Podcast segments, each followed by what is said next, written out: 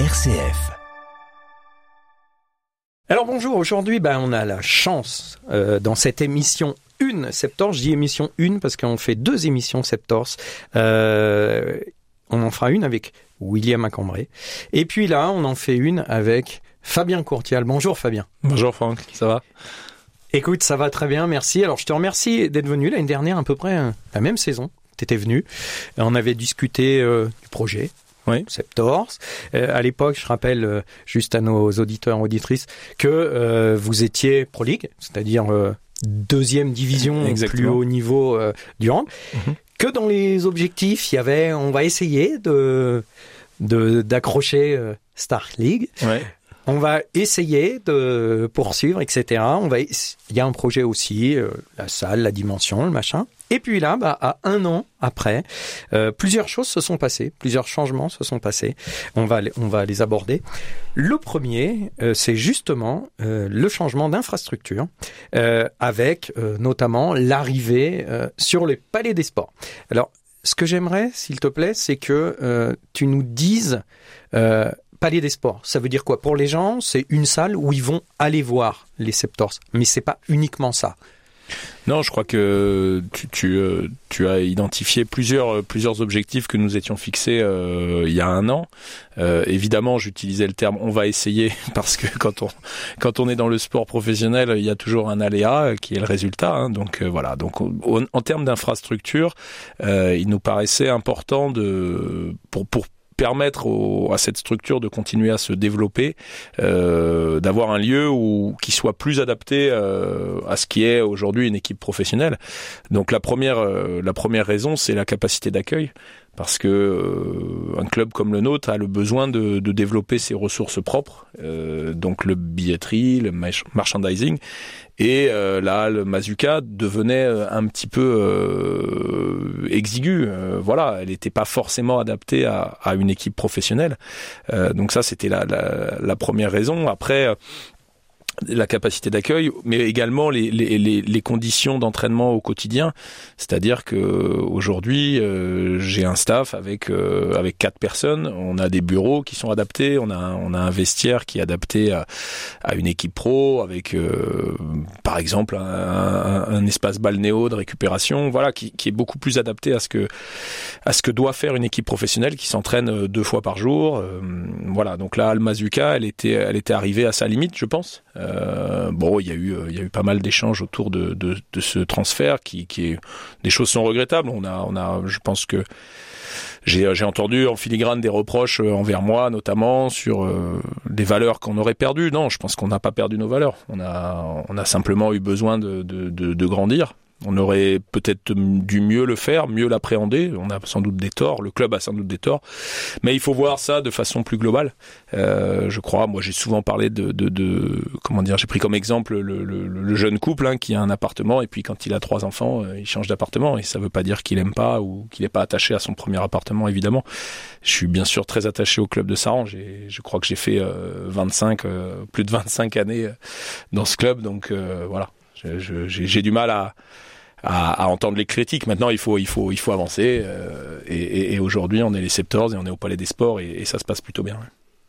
J'ai pas du tout abordé cette question, Fabien. C'est, J'ai je te remercie d'en parler. j'en- parle très très Ouais, ouais. très librement parce que je je pense que le format de, de ton émission permet de de d'aller un peu euh, sur les les, les ressentis qu'on a, voilà, d'être un peu un peu un peu vrai.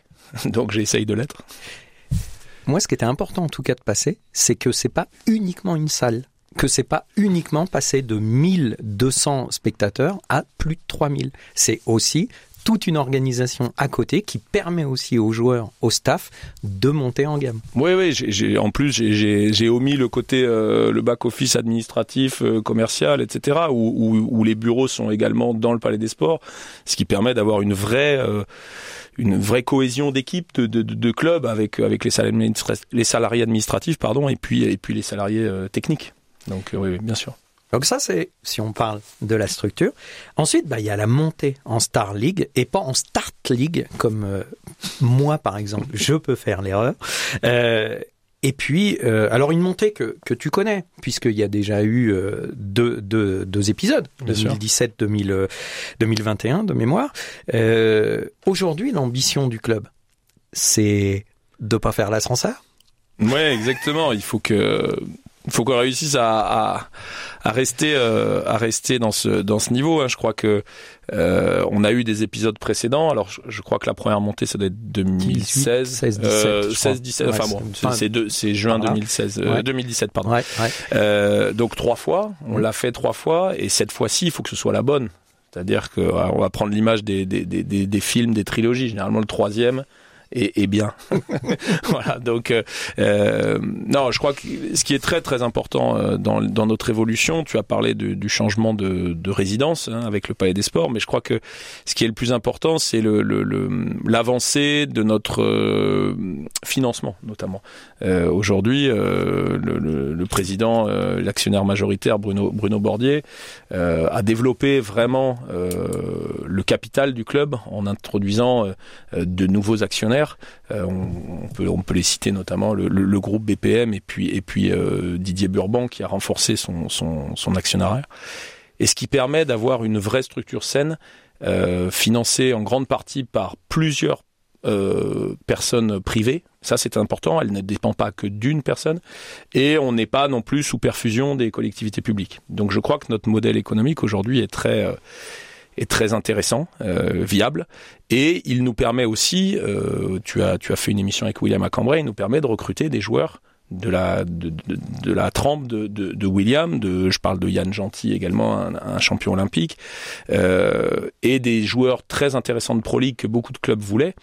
Donc je, je crois sincèrement que c'est la première année en tant qu'entraîneur où j'ai on dit souvent qu'on a du matériel pour, pour travailler de, de façon qualitative, et je crois aujourd'hui, sans faire injure à tous les joueurs qui sont passés chez nous, mais aujourd'hui on a une, je pense, une équipe qui, qui, qui est vraiment une équipe de Star League. Et, et j'espère que je vais réussir à, bien travailler avec mon staff et, et, ces joueurs pour, pour atteindre évidemment notre objectif qui est de pérenniser le club en Star League.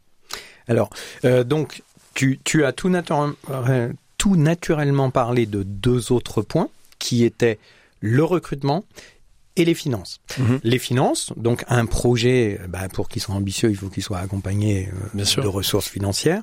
Donc tu as parlé des, du nouveau modèle en tout cas, mmh. euh, qui fait passer euh, le, le budget de 2,1 à 3 millions d'euros à peu près je, je, crois qu'on est même euh, si on compte si on compte la l'association la, la, qui se greffe euh, donc le groupement sportif entre la société sportive et l'association le Saran Loire et Handball euh, je crois qu'on arrive quasiment à 3 millions 5 donc ce qui est vraiment très correct maintenant. Oui. Aujourd'hui, c'est encore très très très loin des monstres de la de, de la Star League que sont le PSG Nantes Montpellier aux alentours. Je oui, crois c'est ça, les trois, 16, les trois très 8, gros. Voilà. Mais euh, est-ce qu'on peut dire qu'au hand, le classement, parce que souvent euh, on voit dans l'équipe en début de saison mm -hmm. les classements financiers, les classements attendus. Euh, C'est-à-dire si vous êtes à peu près aux alentours de la 13, 14e place, aujourd'hui, euh, est-ce que pour toi c'est justement euh, corréler l'argent et le joueur, enfin et l'effectif, qui, qui peut te dire que normalement ça peut être bon. Ça suffit pas. Non, ça, ça, ça, ne suffit pas, bien sûr. Euh, je pense que le, le, le, alors plus que le budget global, euh, le, le, moi l'entraîneur que je suis s'intéresse davantage aux masses salariales euh, parce que il y a des clubs qui ont des charges très importantes de fonctionnement, de location de salles, etc. Donc leur budget est supérieur, mais la, ce qui importe pour moi c'est la masse salariale. Euh, Évidemment que le classement des masses salariales euh, peut être mis en rapport avec celui du, du, du classement sportif final. Mais, mais euh, je pense que ce serait un, un, peu réducteur pour notre métier parce que sinon on se dirait bon bah on peut faire ce qu'on veut. Non, je crois que si on si on travaille bien, euh, si on réussit à à comment dire à fédérer une équipe, à, à amener techniquement, tactiquement des choses, euh, on peut euh, modifier un petit peu cette cette état cet ordre établi. Hein, J'ai le sentiment. Alors alors évidemment que ça va être très compliqué et on l'a vu dimanche euh, contre le Paris Saint-Germain. C'est évidemment très compliqué euh, dans la durée de, de, de, réussir à rivaliser avec une équipe qui a une masse salariale qui est quatre ou cinq fois supérieure à la nôtre. Hein. Ça, on est bien d'accord. Mais mais je pense que oui, on, on, doit avoir, je crois, la, la, la la 13e masse salariale. Euh, j'espère qu'on sera un tout petit peu mieux en classement. Bon, 13, e masse salariale, ça veut dire déjà qu'on, enfin, si on finissait 13e, ça voudrait dire qu'on serait maintenu, donc c'est déjà une étape très importante. Mais je pense que si on réussit une bonne saison, on peut, on peut aller gratter euh, quelques places un petit peu au-dessus. Voilà. Aujourd'hui, donc si on fait maintenant un focus sur le classement, vous êtes à 7 matchs. Oui une, une victoire, six défaites, euh, un groupe, enfin un groupe, une division où il y a 16 clubs, mhm. où euh, il y en a 14 qui sont maintenus, 2 qui descendent. Exactement. Euh, Aujourd'hui, qu'est-ce que tu penses? Alors, on n'est pas encore au tiers du championnat. Mhm. On sait souvent qu'on parle au tiers, on commence à avoir une tendance. Dans ce tiers, bah, il vous reste un déplacement là à, Montpellier, en mhm. gros, et puis après une double réception Toulouse-Créteil à la maison. Et on sera à 10 matchs. Euh, aujourd'hui, sur les sept premiers, euh, quel est ton ressenti et justement, est-ce que tu es, euh, toi, alors pas dans les objectifs de chiffres, mhm. mais dans ce que tu attendais de ton équipe? Oui, je pense, je pense que de toute façon, les objectifs euh, en termes de, de, de, chiffres sont, sont tronqués parce que ça dépend qui vous jouez. Euh, c'est évident. Et je pense que le premier bilan, il sera à faire à la fin des matchs allés, quand toutes les équipes se seront rencontrées une fois. Je pense que le, le, le ce sera plus intéressant de, de, de voir ça. Euh, alors, une victoire, euh, six défaites. Euh, on a à la fois un sentiment qui est mitigé, c'est-à-dire qu'on a des regrets. Euh, parce qu'il y a plusieurs matchs où on était vraiment pas loin, voire même on a mené un moment euh, et on n'a pas réussi à, prendre les points. Donc euh, c'est mitigé parce qu'il y a une forte déception. ça nous permet aussi de montrer qu'on a encore des axes de progression importants. Et à la fois, il y a un sentiment de d'exister dans le championnat. Euh, quand vous êtes promu dans cette division, euh, c'est très dur de se maintenir. Si on regarde bien les équipes qui généralement euh, en 2021 nous avions fini premier de la saison régulière et champion et nous étions redescendus. Et ça arrive relativement souvent. donc le, fait de, réussir à s'installer dans ce, championnat, c'est quelque chose de compliqué. Et, c'est la première année vraiment en Star League où j'ai l'impression qu'on est capable de rivaliser avec beaucoup d'équipes. Voilà, nous avons joué par exemple à Aix-en-Provence, qui est une équipe établie, qui, qui il y a quelques années jouait encore en Coupe d'Europe. On a mené dans le dernier quart d'heure, on s'est écroulé. À, à, Nîmes, une équipe qui est aujourd'hui dans le top 5, euh, on a, on a, on les a poussés jusqu'à la 55e minute, quasiment à égalité. Donc certes, il y a des défaites, mais euh, on a vraiment le sentiment d'avoir un potentiel intéressant. Le, fait de faire euh, d'être mené que d'un but à la mi-temps euh, de Paris, bon, on en perd pour 16 à la fin. Mmh. Le score final est, mmh. dur, mais mais on est à mener d'un but sur 30 minutes à Paris. C'est intéressant. On a on a des capacités de marquer, on a du potentiel que j'ai le sentiment que par le passé sur les années précédentes en, en, en Star League on avait on n'avait pas forcément on n'avait pas forcément ce cette capacité de rivaliser aussi bien euh, avec avec euh, beaucoup d'équipes, je dirais, beaucoup d'équipes. J'ai bien sûr des regrets. Euh, notre premier match de championnat, c'est son Rennes. on mène à la mi-temps et on s'écroule et je pense qu'on aurait pu on aurait pu remporter ce match. Bon, on l'a pas fait. voilà. Donc on c'est un sentiment encore une fois partagé, mitigé. Mais moi, je rappelle simplement les, les matchs. Hein. Donc, déjà, la victoire, euh, la, la, victoire, c'est euh, à domicile. Euh, c'est Chambéry. Chambéry. Ouais. Euh, Chambéry euh, dans le hand, c'est pas oui, c'est pas anodin. les, ouais. les oies quoi. Je, non mais c'est pas c'est pas je sais pas si un club a trifouillé les oies, mais mais mais effectivement c'est pas anodin.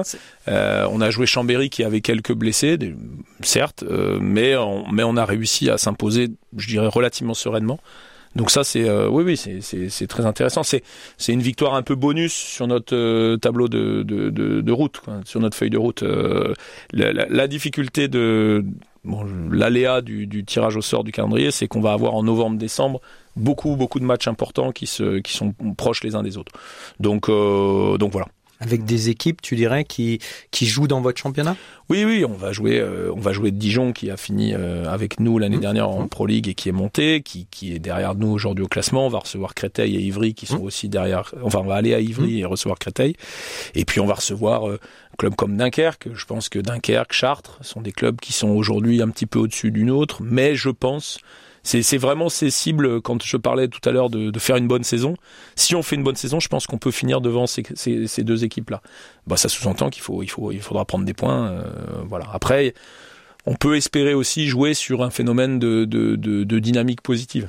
Aujourd'hui, qu'on a du mal à instaurer parce que on a des adversaires qui sont, voilà, quand vous allez à Paris et que la semaine d'après vous allez à Montpellier, c'est pas, c'est pas forcément évident pour cultiver cette dynamique positive. Le, hand a cette similitude un peu avec le basket où souvent ça joue dans le, dans money time. Euh, donc ça veut dire que est-ce qu'on a par exemple un, une prise en compte euh, psychologique en, en, entre guillemets euh, parce que est-ce que si euh, là les joueurs perdaient euh, deux trois matchs euh, d'un point à la fin est-ce que justement on prend en compte ça quand on est coach? Bah oui, enfin forcément si ça devenait bon là le week-end dernier, le week-end dernier à Coubertin ça n'a pas été le Ouais, cas, ouais. l'écart était était conséquent, mais on a on a vécu euh, oui depuis le début de saison quelques matchs. Alors ce sont pas joués sur la vraiment la dernière possession, mais on, on a senti dans les cinq dernières minutes qu'on qu'on qu'on craquait un peu. Euh, on prend cette dimension euh, forcément euh, en compte euh, dans les dans les choix qu'on va faire. On essaye de de à ces moments-là mettre les mouvements qui sont les plus fiables, ceux, ceux qu'on a une garantie. On essaye de mettre les joueurs qu'on pense être les plus en réussite. Parfois ça fonctionne, parfois non. Euh, Aix-en-Provence, j'ai tenté avec un joueur qui que je pensais et qui, qui nous a coûté finalement cher. Donc ça, vous savez, des fois on, on a on a on rate on rate des choses. Euh, on n'a pas encore vécu, euh, si je, je, je sous-entends ta question, on n'a pas vécu de traumatisme de répéter euh, quatre fois une défaite sur. On l'a on l'a pas encore connu. Euh, j'espère que j'espère qu'on le connaîtra pas, mais mais euh, mais c'est évident que la gestion des des, des moments clés euh, est déterminante euh, dans dans notre sport, dans les quand les matchs sont très proches. J'espère j'espère que sur euh, sur ces moments-là, on pourra s'appuyer aussi. Le recrutement de joueurs expérimentés, c'est important. Je pense à Yann Gentil.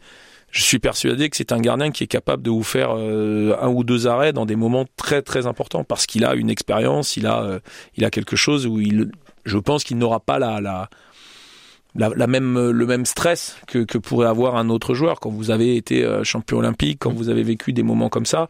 Un match de championnat de Star League, c'est plus plus facile à appréhender à mon avis euh, psychologiquement. ouais. La dernière question euh, elle va être un peu personnelle. Oui. C'est-à-dire que l'année dernière, je me rappelle bien dans l'émission où on avait parlé euh, de ton nom, euh, je t'avais dit, mais Ah oui. et si un jour, par exemple, le PSG t'appelait et euh, tu m'avais dit, mais le PSG me connaissent même pas certainement, je me rappelle à peu près. Et Je confirme. au jour d'aujourd'hui, euh, tu as dû être sollicité par un autre club. Enfin, on en a entendu parler, en tout cas, dans les, je peux le dire, Chartres. Oui, oui, oui. Euh, quand, quand, quand ça te vient, parce que tout de suite, moi, ça m'a fait penser à, ce que, à notre Ouais. échange. Euh, quand, quand ça te vient, euh, cette demande, après, moi, je ne veux pas rentrer hein, dans les confidences. Euh, Est-ce que, euh, d'emblée, euh, tu peux te dire, c'est que je commence à, à montrer quelque chose si on vient vers moi ou quoi ou qu'est-ce? Ou est-ce que déjà ça peut même déséquilibrer euh, ton investissement sur un projet? Bah, non, mais la, la-. non, la question, la question de, de, de la personne, enfin de, de voilà, c'est toujours euh, valorisant d'avoir euh, d'avoir un contact avec un autre club. euh, c'est pas c'est pas fréquent. euh, voilà, euh, euh, moi je suis un entraîneur qui qui n'est pas concerné par les clubs de, de très haut de tableau. Hein, faut être faut être lucide là-dessus. Et donc. Je pense pas que ça vous que ça vous démobilise. Ça, dépend de la situation en fait. Aujourd'hui, euh, l'année dernière, euh, il y a eu effectivement un moment d'échange, euh, et je pense que depuis depuis ce moment, le club, notre ma structure a complètement évolué quoi. Et ça, c'est extraordinaire. C'est fini. Donc euh, voilà. Donc aujourd'hui, euh, on discute avec le président pour rester. Moi, je suis très content et j'avais vraiment très envie de rester. Voilà. Merci Fabien. Voilà. Une euh, plein de bonnes choses au Ok, Septors. ça Et marche. puis euh, on se revoit pour tirer des bilans. Ok. Merci à toi.